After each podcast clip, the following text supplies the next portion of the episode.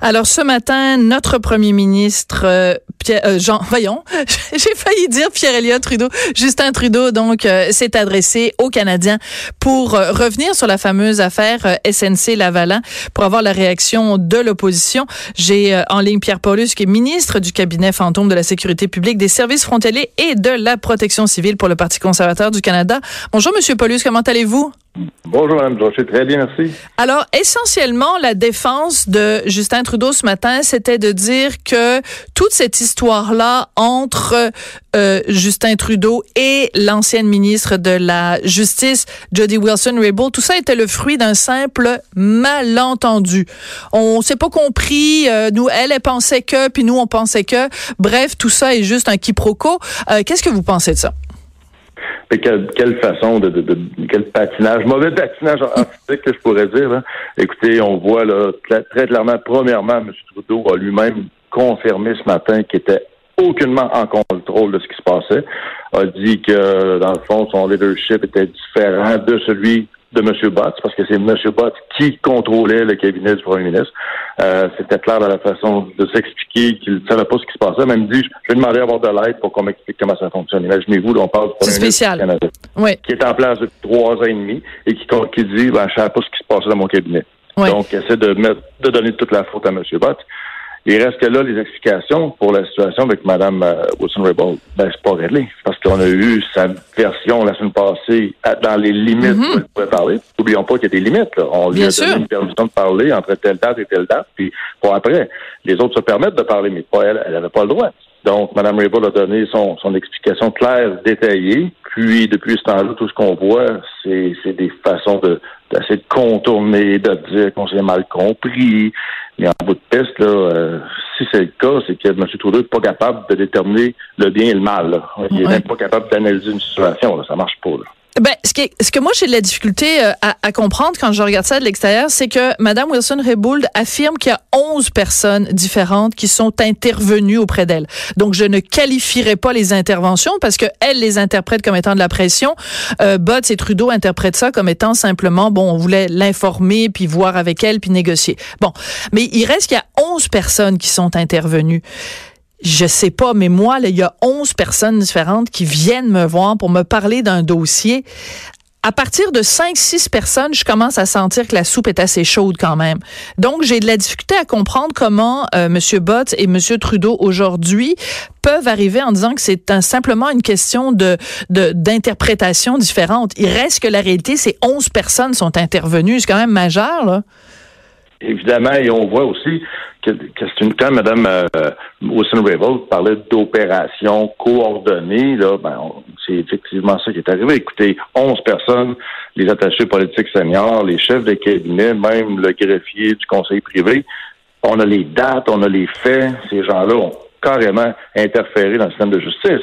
Puis là, ben, c'est sûr qu'aujourd'hui, M. Trudeau essaie de s'en sortir. Mais il reste que je crois que depuis un mois, ça fait un mois aujourd'hui que l'histoire est sortie. Oui, dans le Globe and Mail. Ce qu'on voit, c'est que c'est assez évident. Là.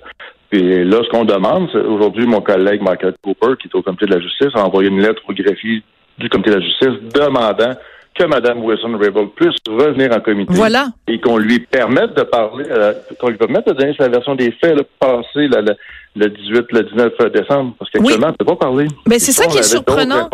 C'est ça qui est surprenant de l'intervention de M. Trudeau ce matin, c'est qu'il n'ait pas levé cet interdit-là, qu'il n'ait pas dit bon ben considérant tout ça, euh, j'autorise, je fais en sorte que Mme Wilson-Raybould puisse revenir devant le comité de la justice et donner sa version de l'histoire passé le mois de décembre. Ça c'est surprenant parce que euh, je regarde la façon dont euh, le Canada anglais a couvert, le, le- dont le Canada anglais, les médias ont réagi à l'intervention de Monsieur euh, Trudeau de ce matin.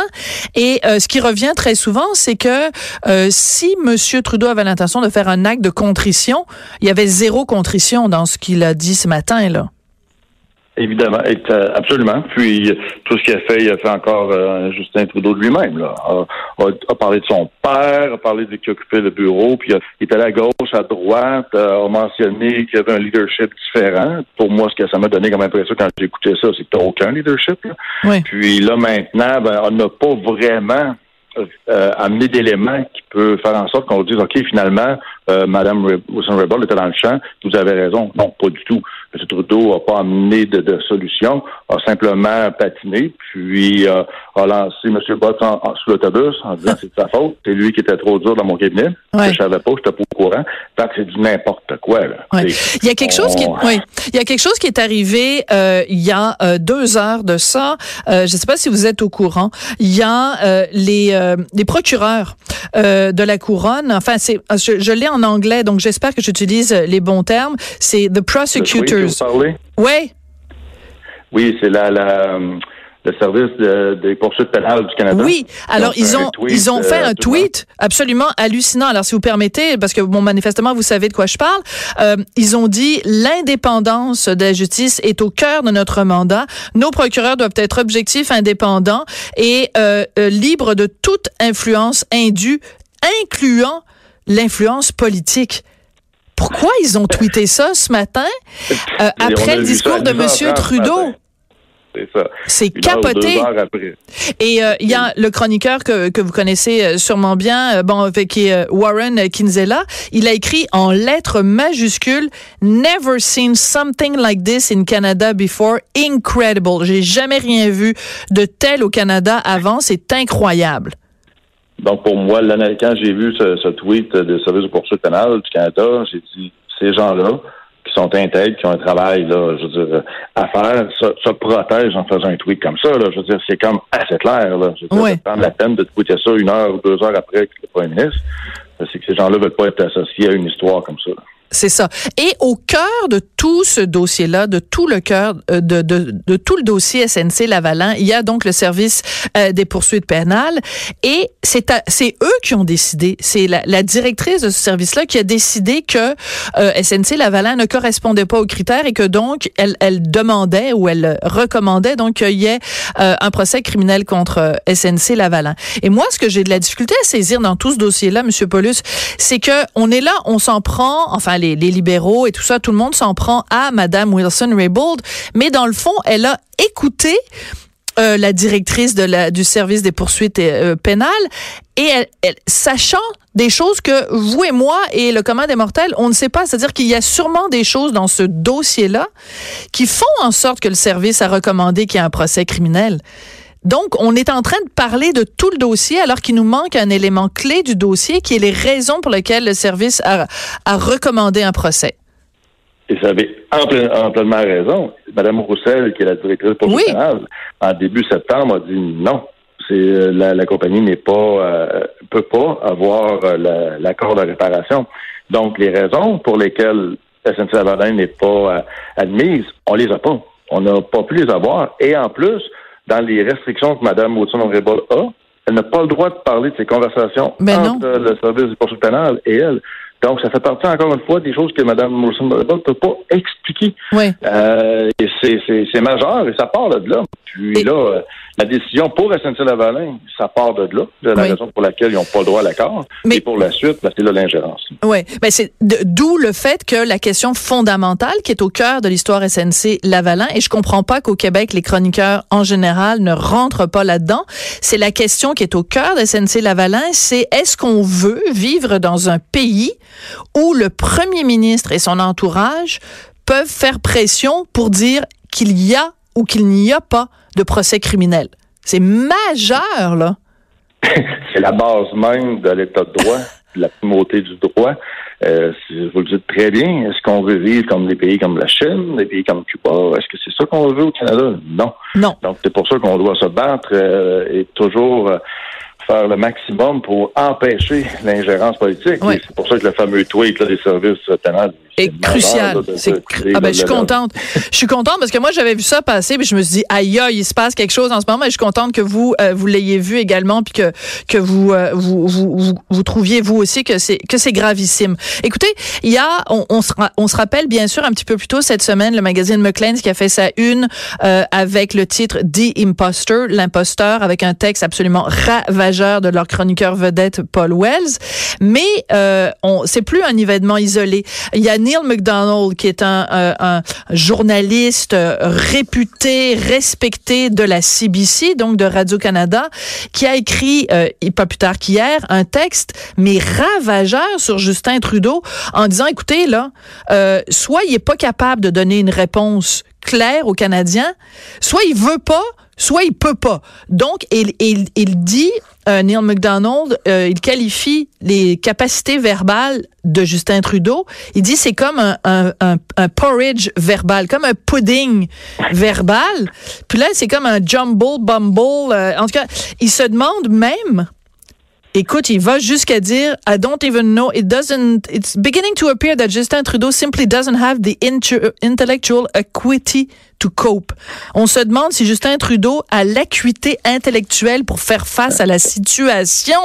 Je pensais jamais entendre Neil McDonald dire ça de la part de la CBC où on sait qu'habituellement sont très. On se rappelle de l'entrevue. Ben oui, on se rappelle de l'entrevue hyper complaisante de Peter Mansbridge avec Justin Trudeau. Ben puis c'était du ben par-ci, puis du lait chouillis par-là. Ben oui.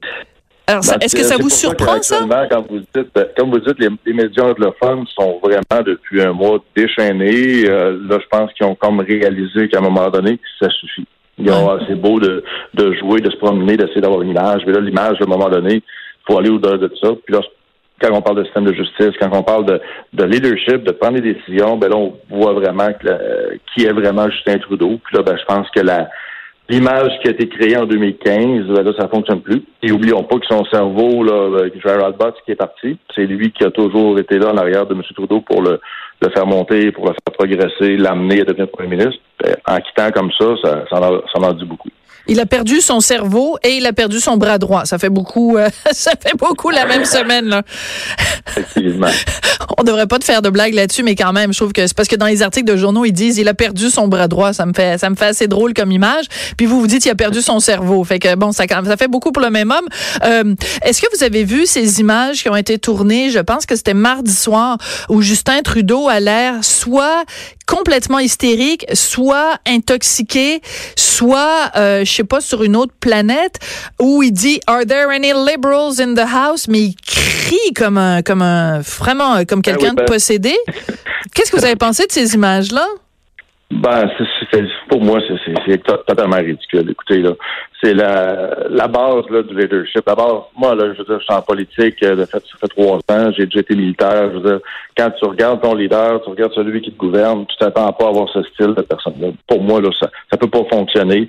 Euh, d'arriver dans une situation où tu viens d'avoir une ministre, Jane Philpott, qui démissionne en, supportant Wilson Raybould, puis tu arrives dans un événement, puis tu sautes les airs, puis tu commences à crier à tout le monde en voulant faire un spectacle.